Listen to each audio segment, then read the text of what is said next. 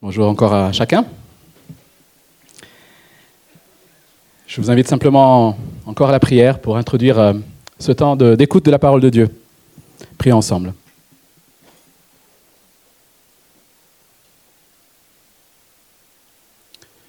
Nous voulons maintenant, Seigneur, te, remercier pour ce privilège que tu nous donnes de venir à tes pieds pour être à ton écoute. Tu es, Seigneur, euh, celui euh, dont Ésaïe a parlé, celui à qui le langage a été donné pour euh, relever ceux qui sont abattus.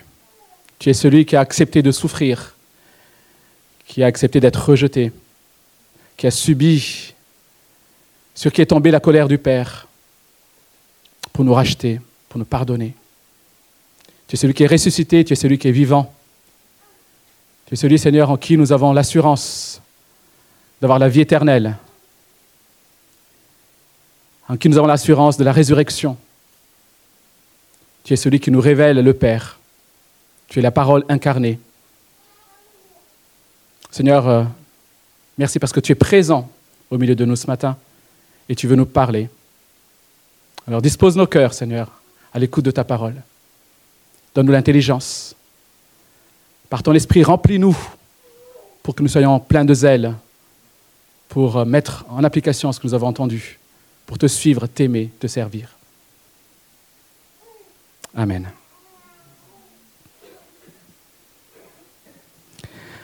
Alors ce matin, nous reprenons notre parcours dans l'évangile de Jean.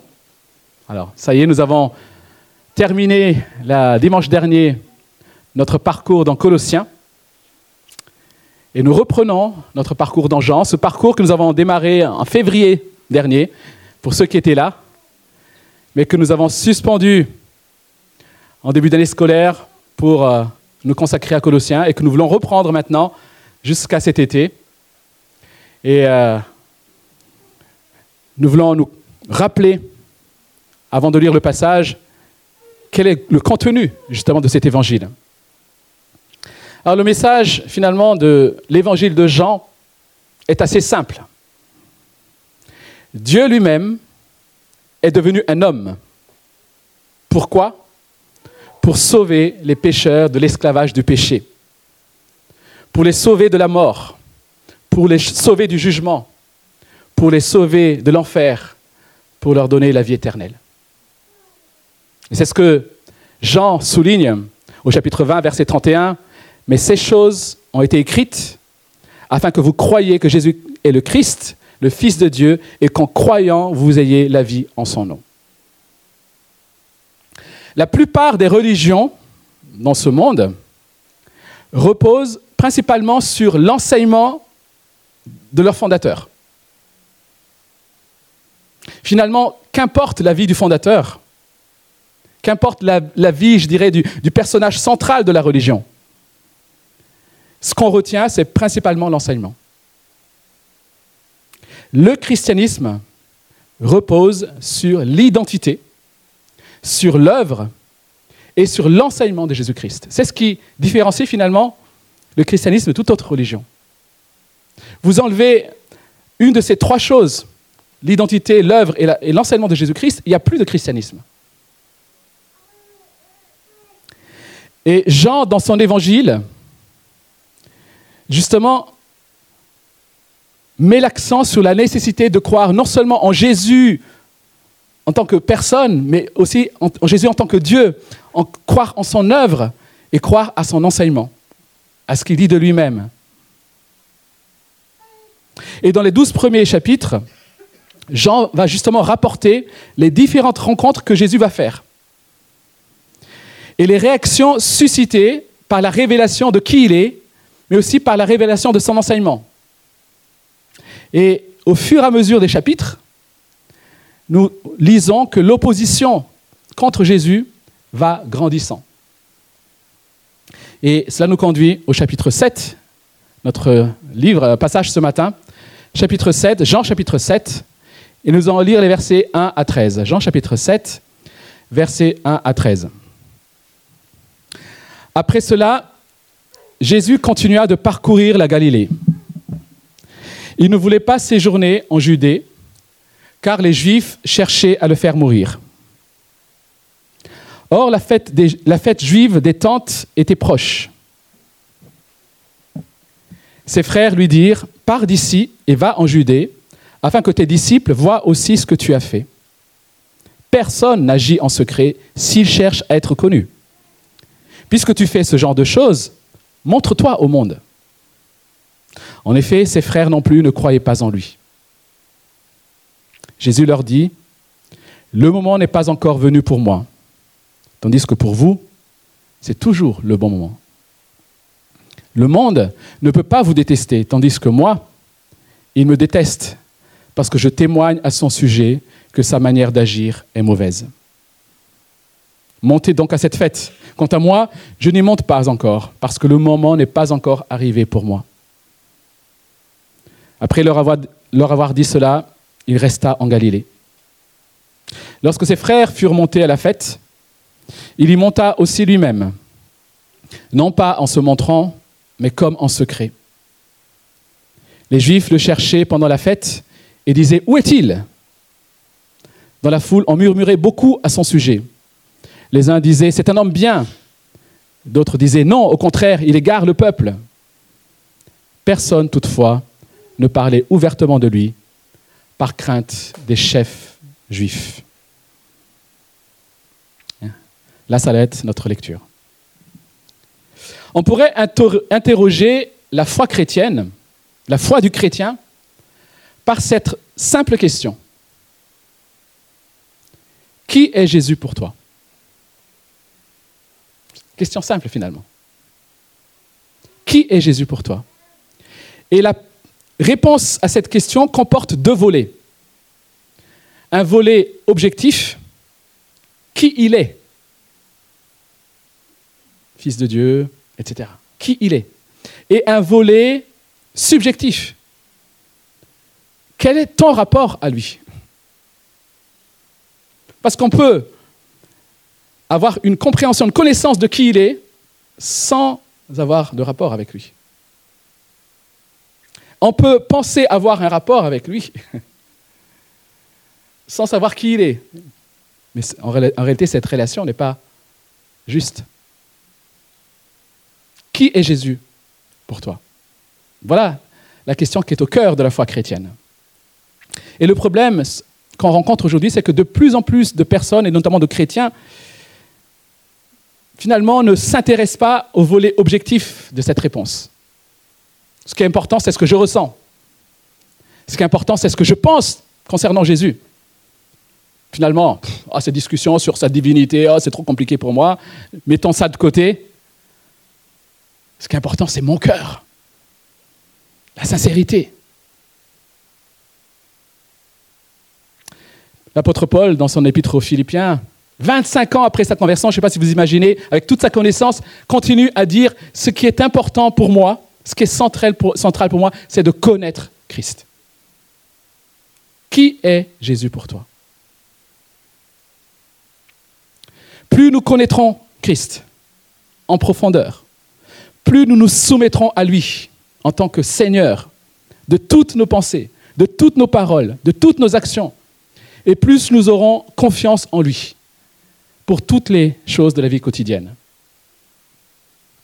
Alors Jean chapitre 7 et 8, pour revenir à notre texte, rapporte des incidents qui sont survenus lors de la fête des tabernacles ou des tentes à Jérusalem. Et ces deux chapitres témoignent justement de l'opposition grandissante envers Jésus, contre Jésus. Alors, juste pour, euh, à titre d'information, il y avait trois principales fêtes pour lesquelles tous les Juifs devaient se rendre à Jérusalem pour un pèlerinage. Les trois principales fêtes juives sont bien sûr Pâques ou Pessa, qui célèbre l'Exode, la sortie de l'Égypte. Il y a la Pentecôte, chez Voit, qui se déroule 50 jours après Pâques, qui célèbre le don de la Torah, mais qui est aussi, pour la vie quotidienne, le début de la moisson de blé. Et enfin, la troisième fête, c'est celle-ci justement, la fête du tabernacle ou la fête des tentes, le Sukkot, qui avait un double objectif, celui de se souvenir du temps passé par Israël dans le désert. Vous savez, quand ils vivaient dans les tentes, quand ils étaient sédentaires. Et lorsque Dieu, dans sa providence, a pourvu fidèlement à leur nourriture, ça c'était le premier objectif principal, je dirais. Et l'autre objectif, c'était de se réjouir devant le Seigneur de la récolte. ça se passait en général après la récolte de raisins, d'olives et de fruits, etc. C'était donc une fête, je dirais, joyeuse. Ça y est, la moisson est là, la, euh, récolte s'est bien passée. C'est une fête pleine de joie. Donc c'est lors de cette fête que se déroule la principale, principalement les chapitres 7 et 8. Et les, les 13 premiers versets que nous lisons ce matin servent d'introduction à ces deux chapitres. Mais ils nous révèlent également les idées fausses que les gens, y compris même les propres frères de Jésus, se faisaient au sujet de Jésus. Et nous allons voir ce matin que la foi véritable repose sur une vision juste de qui est Jésus-Christ. La foi véritable repose sur une vision juste de qui est Jésus-Christ. Et j'aimerais vous encourager à être attentif. Ce n'est pas que les autres fois vous n'êtes pas attentifs. Mais j'aimerais vous encourager à l'être particulièrement. J'aimerais aussi m'adresser aux jeunes, aux ados qui sont, aux pré-ados qui sont là, d'être attentifs. Parce que Jean veut insister sur l'importance d'avoir une foi authentique. Croire est certainement l'un des mots, l'un des verbes qui revient le plus dans l'évangile de Jean. Et pour montrer ce que c'est la foi authentique, il montre aussi ce que n'est pas cette foi-là, justement. Et dans ces versets, nous allons principalement voir des visions erronées de Jésus, ou des relations erronées, des rapports qui ne sont pas justes envers Jésus. Alors voyons rapidement ces quelques visions erronées de Jésus. Il y a trois groupes de personnes qui sont représentées ici, et qui sont tous à un degré ou un autre, qui ont tous à un degré ou un autre une vision erronée de Jésus. Il y a ses frères, il y a les dirigeants juifs, les chefs juifs, et il y a la foule. Donc voyons, premièrement, ses frères. Ses frères avaient une vision mondaine de Jésus. leur, leur leitmotiv, leur devise, c'était, écoute, si tu veux être célèbre, il faut que tu te montres là où ça se passe, là où les gens sont.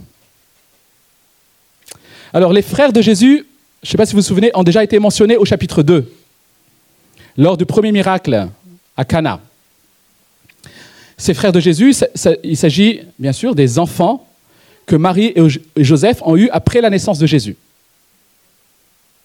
La Bible n'enseigne pas que Marie, même si la naissance de Jésus, la conception de Jésus était miraculeuse, la Bible n'enseigne pas que Marie serait restée vierge euh, tout, tout au long de sa vie.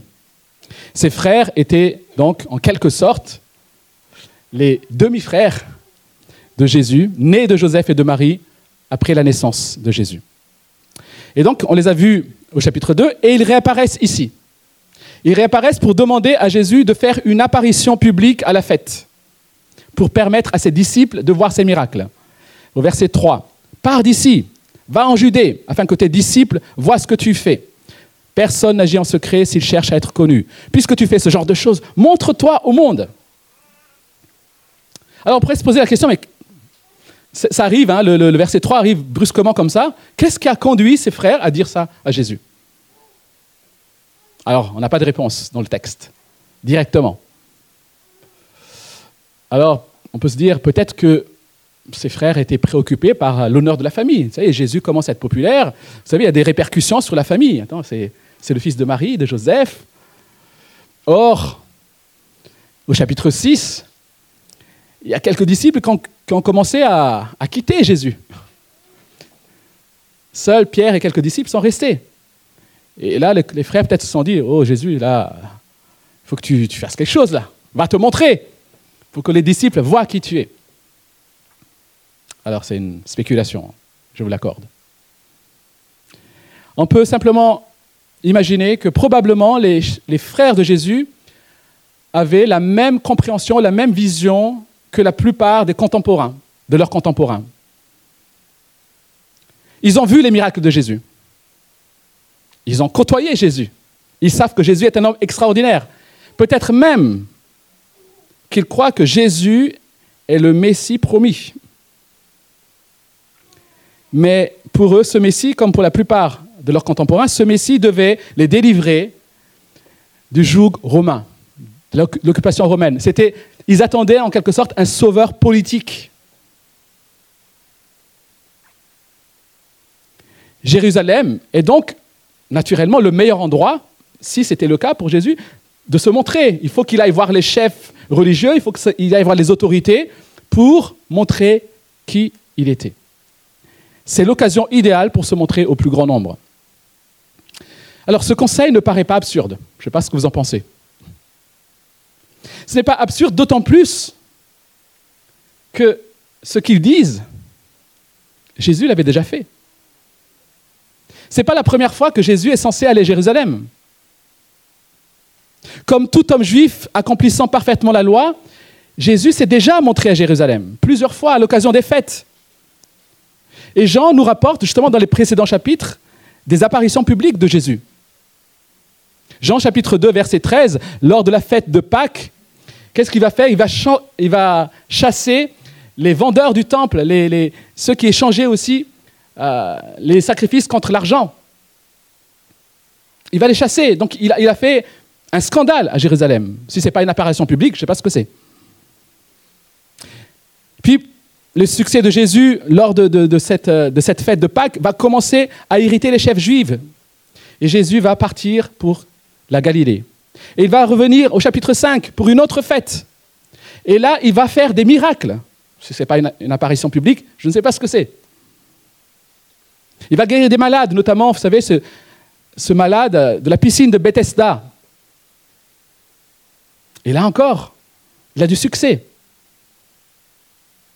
Alors en quoi le conseil des frères de Jésus n'est-il pas approprié? Humainement parlant, je dirais, ils ont raison. Ces frères ont vu ces miracles, ont vu ces choses-là, ils disent, mais vas-y, va te montrer. En quoi est-ce inapproprié Conduisant Jean à préciser, en effet, ses frères ne croyaient, non plus ne croyaient pas en lui. Pour Jean, cette phrase, ce conseil des frères est une démonstration de leur incrédulité. Alors quel est le lien entre ce que disent ses frères et l'incrédulité des frères? Parce que Jean dit en effet. Même si ce conseil ne semble pas absurde, il reflète leur incrédulité. Les frères savaient que Jésus avait fait des miracles, mais ils ont ignoré les paroles de Jésus, qui ont démontré qu'il est le Fils de Dieu, Dieu fait homme, qui ont démontré qu'il ne fait rien de lui-même, mais qu'il est là pour accomplir parfaitement la volonté de son Père. Nous lisons par exemple au chapitre 6, justement au chapitre qui précède, verset 38. En effet, je suis descendu du, du ciel pour faire non ma volonté, mais celle de celui qui m'a envoyé. Or, la volonté du Père qui m'a envoyé, c'est que je ne perde aucun de ceux qui m'a donné, mais que je les ressuscite le dernier jour, etc., etc. Je ne suis pas venu faire ma volonté, mais la volonté de celui qui m'a envoyé. Les frères ont entendu peut-être cet enseignement, mais ils l'ont mis de côté les frères de Jésus, finalement, ont projeté sur Jésus leur vision humaine et mondaine d'un ministère à succès. Et parfois, c'est ce qu'on fait. Qu'est-ce que c'est qu'un ministère à succès? Un ministère, c'est lorsque les gens t'acclament, lorsqu'une église, elle va grandir, elle, devient, elle passe de 30, et puis trois années plus tard, à Rennes-Nord, ils sont passés à 1000. Voilà, vision du succès. Bien sûr, nous souhaiterons que l'église grandisse. Mais le problème, c'est lorsque nous projetons sur la volonté de Dieu, sur Dieu lui-même, notre vision humaine de ce qu'est une réussite, de ce qu'est un succès. Jésus savait que le chef religieux de Jérusalem cherchait à le faire mourir. Nous le voyons au verset 1. Et il est dit aussi cela au, au chapitre 5, verset 18. Jésus risquait sa vie. Or, ce n'était pas le moment pour lui de mourir. Les frères, eux, finalement, ne prenaient aucun risque. pour eux, l'occasion était là, il fallait y aller. Et c'est ce que Jésus dit, vous n'avez aucun risque à prendre. Le monde ne vous déteste pas, mais moi, le monde me déteste. Jésus leur répond en quelque sorte, je ne vais pas avec vous parce que ce n'est pas le moment pour moi de partir. Vous pouvez y aller à tout moment, mais moi, je ne peux y aller que selon la manière dont Dieu, mon Père, me le montre. C'est lui qui me dicte comment je dois y aller et quand je dois y aller. Jean, montre donc ici la ferme résolution de Jésus de faire la volonté de son Père et non la volonté des hommes. Les frères de Jésus croient en l'existence de Jésus. C'est évident. Ils l'ont vu grandir. Ils ont certainement vu à quel point Jésus était juste. Ils ont vu ses miracles. Tout cela démontrait qu'il était un homme à part. Et pourtant, Jean affirme qu'il ne croyait pas en lui. C'est quelque chose qui est marquant. Chers amis, on peut être proche de Jésus. On peut même s'adresser à lui, tout en ne croyant pas en lui véritablement.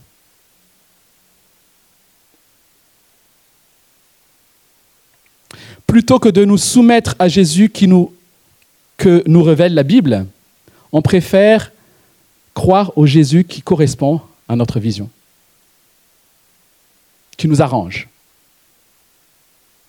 Ainsi, certains disent croire en Jésus, mais pas en sa résurrection. Certains disent que Jésus est prophète, mais qu'il n'est pas mort à la croix. D'autres disent qu'il n'est pas fils de Dieu.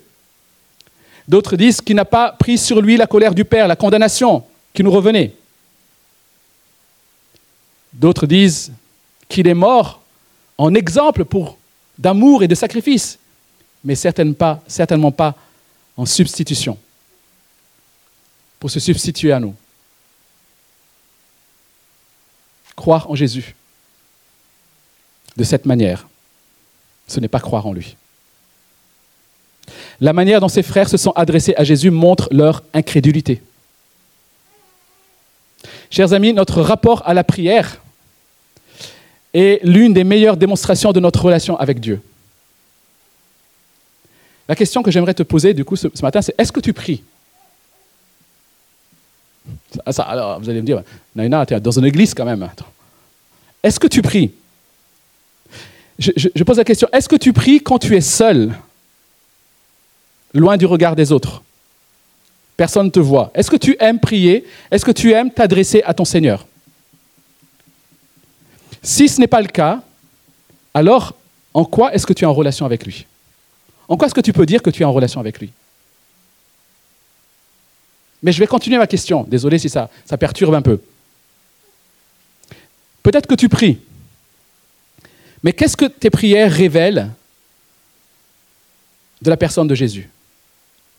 Ou concernant Dieu Qu'est-ce qu'elles révèlent sur Dieu? Pour certains,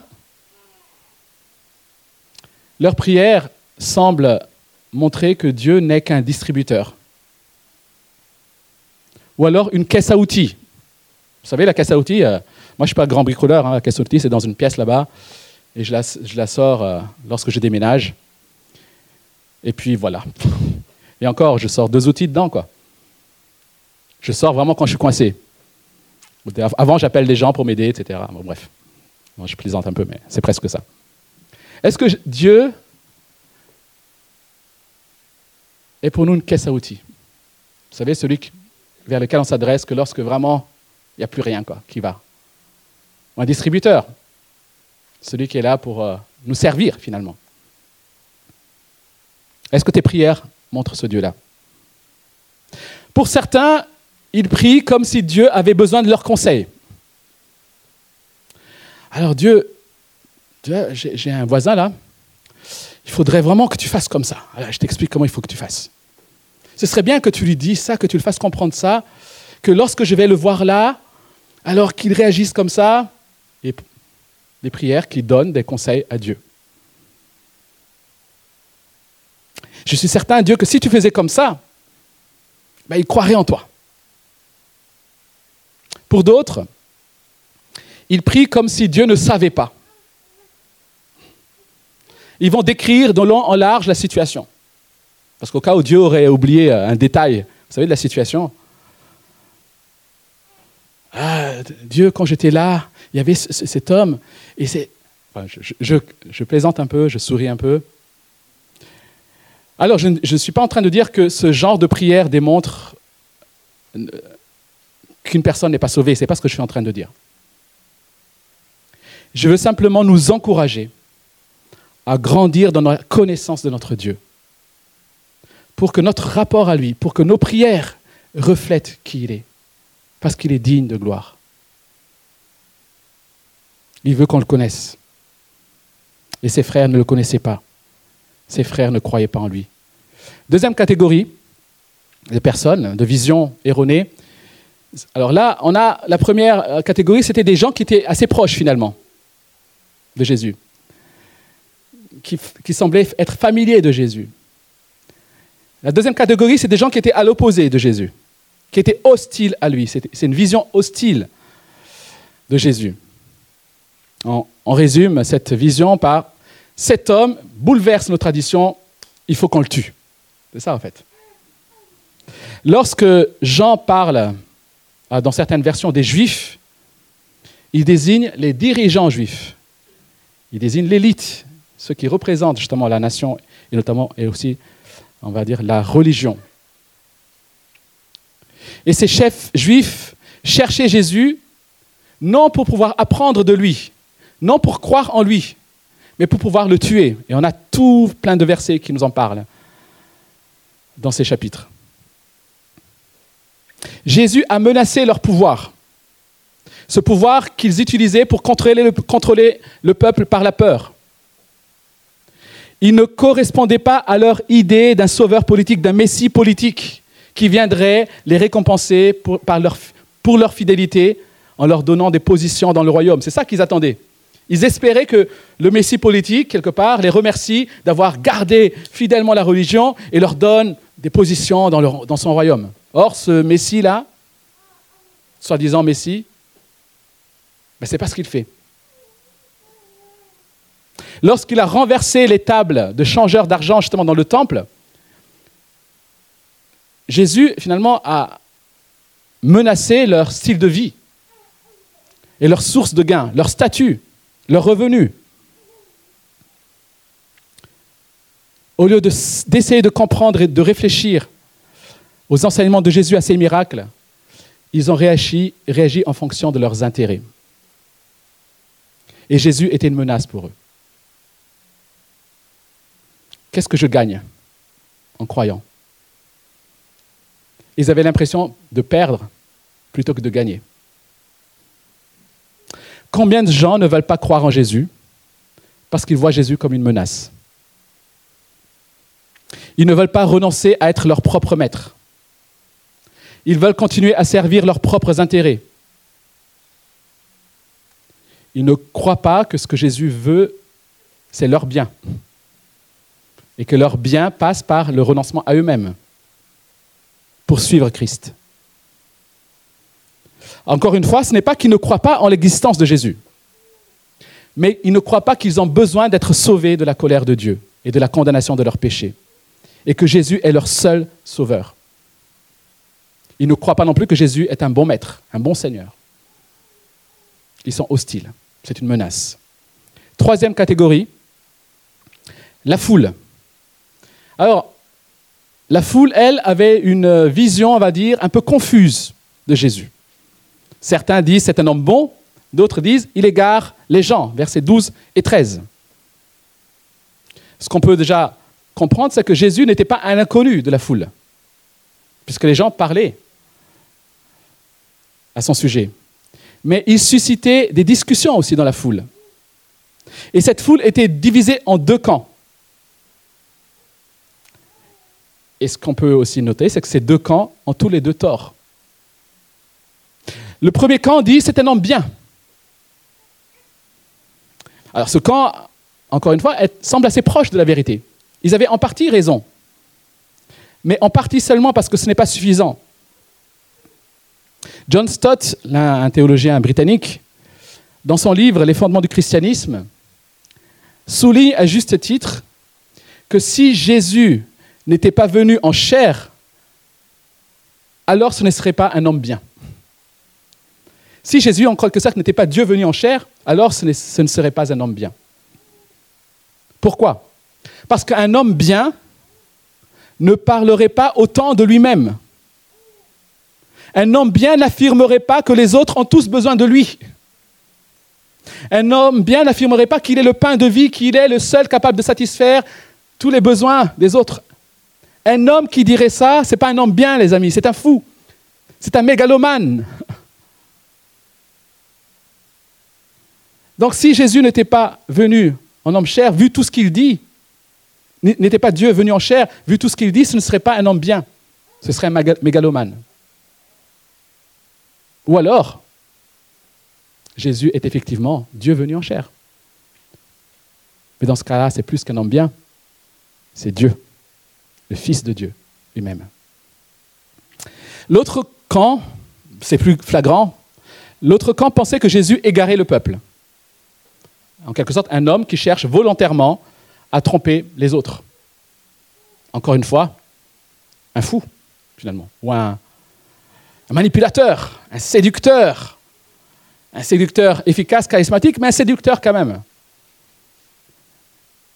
Quoi qu'il en soit, mégalomane, séducteur, manipulateur, soit on croit que Jésus est le Fils de Dieu, soit on croit ces deux réalités-là. Il n'y a pas d'autres options en réalité dans notre foi.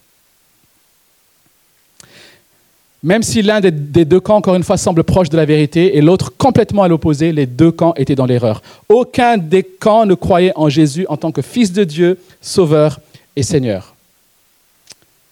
Et la dernière question qu'on peut se poser, et qui nous interpelle, nous, aujourd'hui chrétiens, c'est finalement pourquoi est-ce que ce peuple juif, ces chefs juifs, qui avaient les Écritures, qui avaient entendu les déclarations de Jésus, qui avaient vu ces miracles, n'ont-ils pas cru en lui? Alors les frères de Jésus eux-mêmes vont croire en lui plus tard, à sa résurrection. Mais on peut quand même s'interroger, pourquoi est-ce que ces chefs juifs, notamment, et cette foule, ont-ils eu du mal à croire en Jésus? Et Jean nous propose deux réponses dans ce texte. Jean nous donne deux raisons pour lesquelles ces Juifs ne croyaient pas en lui. Premièrement, ils ont détesté Jésus parce que Jésus a confronté leurs péchés. Verset 7. Quant à la foule, ils étaient confus à propos de Jésus parce qu'ils craignaient les chefs religieux qui les excluraient de, la synagogue s'ils y croyaient. Et donc ils n'ont pas cherché à s'approcher de Jésus, ils ont préféré rester dans leur confusion, par crainte de représailles. Au chapitre 3, je ne sais pas si vous vous souvenez, Nicodème, justement, qui a dû venir la nuit interroger Jésus.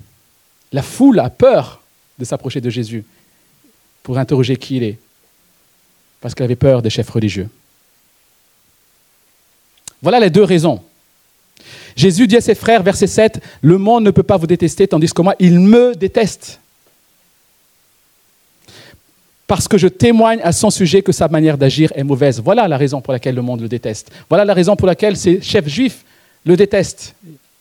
au chapitre 3, Jean écrit, verset 20, En effet, toute personne qui fait le mal déteste la lumière. Et elle ne vient pas à la lumière pour éviter que ses actes soient dévoilés. On n'aime pas s'approcher de Jésus parce qu'il dévoile la réalité de nos cœurs. Il confronte nos péchés. Venir à Jésus, c'est accepter de le laisser confronter nos péchés. C'est se détourner de nos péchés et apprendre à marcher dans la lumière, comme il est lui-même dans la lumière. Venir à Jésus, c'est renoncer à soi-même, ne plus être au centre, ne plus vivre pour ses propres intérêts. Venir à Jésus, c'est accepter de ne pas être la personne la plus cool au bureau. C'est accepter d'être la personne de ne pas être la personne la plus cool au collège, au lycée. C'est peut-être risquer d'être rejeté même. C'est ça venir à Christ. On ne peut pas suivre Christ si on n'est pas prêt à être rejeté par ce monde. Et le problème et je, de chacun de nous, souvent, est là, lié à nos péchés, que nous ne voulons pas mettre en lumière, lié au regard des autres, au monde, par crainte d'être rejeté. Alors je pose encore la question ce matin pour conclure. Qui est Jésus pour toi?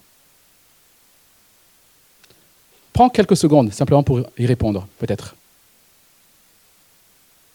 Qui est Jésus pour toi? Dans ce texte, nous trouvons trois catégories de personnes qui chacun montrent une forme d'incrédulité. Les frères pensent croire, ils ne sont pas contre, mais ils montrent qu'ils ne connaissent pas. On peut être familier de Jésus. On peut avoir entendu parler de lui depuis sa tendre enfance. Et là, je m'adresse peut-être aux enfants de chrétiens. On peut savoir des choses sur lui, mais ne pas le connaître réellement et personnellement en tant que sauveur et Seigneur, en tant que plus grand bien, plus beau trésor. Si vous ne voyez pas en Jésus le Sauveur dont vous aviez profondément besoin hier, aujourd'hui et encore demain, alors posez-vous la question de votre foi en lui. Encore une fois, ce n'est pas parce que vous avez entendu parler de Jésus depuis votre tendre enfance, ce n'est pas parce que vous, n'êtes pas contre lui ouvertement que vous croyez en lui. Deuxième catégorie de personnes, les dirigeants juifs qui sont hostiles. Ils n'ont pas envie d'être remis en question dans leur vie. Ils n'ont pas envie d'être confrontés dans leurs péchés. Si vous ne laissez pas la parole de Dieu, la Bible, confronter vos péchés pour vous conduire à la repentance, alors posez-vous la question si vous marchez avec Jésus. On ne peut pas ouvrir la parole de Dieu sans que celle-ci ne confronte la réalité de nos cœurs.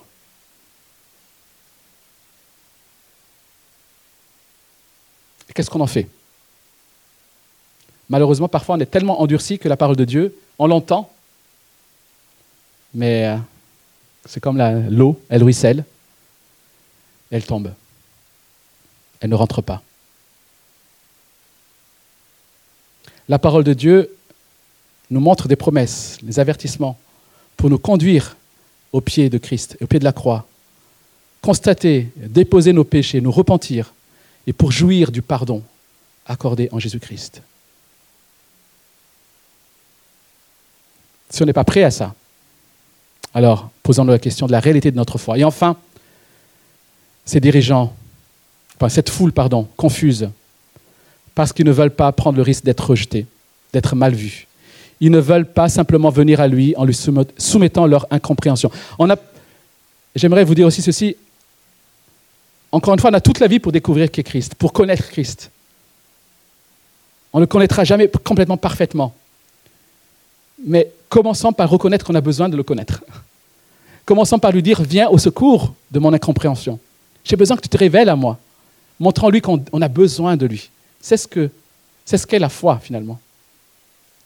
Cette foule, plutôt que de rester dans leur confusion, aurait pu s'approcher de Jésus, prendre le risque de dire Dis-nous qui tu es. Nous avons besoin de savoir réellement qui tu es. Si quelqu'un aime le monde, dit Jean, toujours cet évangéliste, mais dans sa lettre, si quelqu'un aime le monde, l'amour du Père n'est point en lui. On ne peut pas suivre Christ et chercher à plaire à ce monde. Si ce texte vous a interpellé, peut-être on n'aime pas ce genre de texte parce qu'on a l'impression que ça nous remet en question, ça nous accable, etc. Ce n'est pas le but ce texte nous révèle que quelque part en nous, on a tous une forme d'incrédulité. Et moi le premier.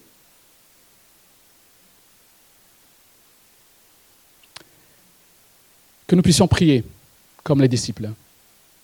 Viens au secours de mon incrédulité.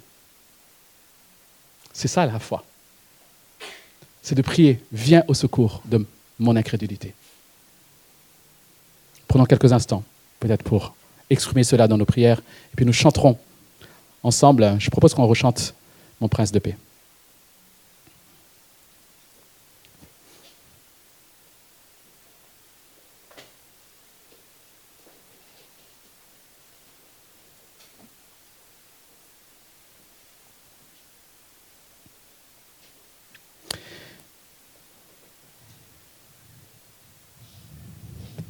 Seigneur, pardonne-nous si euh, dans notre relation avec toi, nous, sommes euh, davantage reposés sur euh, la force de notre foi que sur la réalité de ta personne. Pardonne-nous, Seigneur, pour toutes les fois où nous avons cru que nous sommes du bon côté, parce que nous, au moins, nous avons cru nous, au moins, nous avons eu la lucidité de, comprendre. Aide-nous, Seigneur, euh, simplement à réaliser que si tu n'étais pas intervenu en notre faveur, nous serions loin de toi. Aide-nous encore à réaliser ce matin aussi, Seigneur, que malheureusement, nous, notre connaissance de toi est loin d'être ce qu'elle devrait être. Aide-nous à comprendre encore, Seigneur, que souvent, ben, nous te mettons en concurrence par rapport aux mensonges de ce monde. Nous sommes encore souvent tentés parce que nous sommes souvent encore incrédules. Alors Seigneur, ce matin, viens au secours de notre incrédulité. Augmente notre foi en te révélant encore à nous dans tout ce que tu es dans ta grandeur, ta majesté, ta sainteté, ta puissance, mais aussi ta grâce, ton amour, ta bonté, ta miséricorde. Seigneur, aie pitié de nous.